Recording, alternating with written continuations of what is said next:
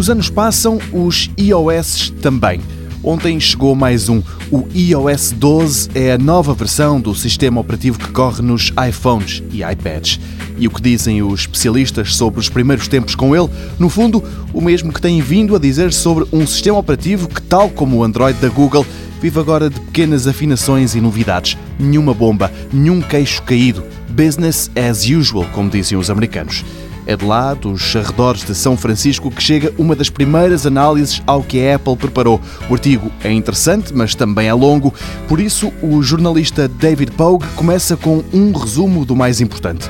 O iOS 12 é mais rápido e a diferença é mais notória nos telefones mais antigos, tem novas definições que medem e permitem limitar o tempo que o utilizador ou os filhos estão ao telemóvel com uma determinada app ligada, as notificações estão muito melhores e a opção de não incomodar ficou mais inteligente.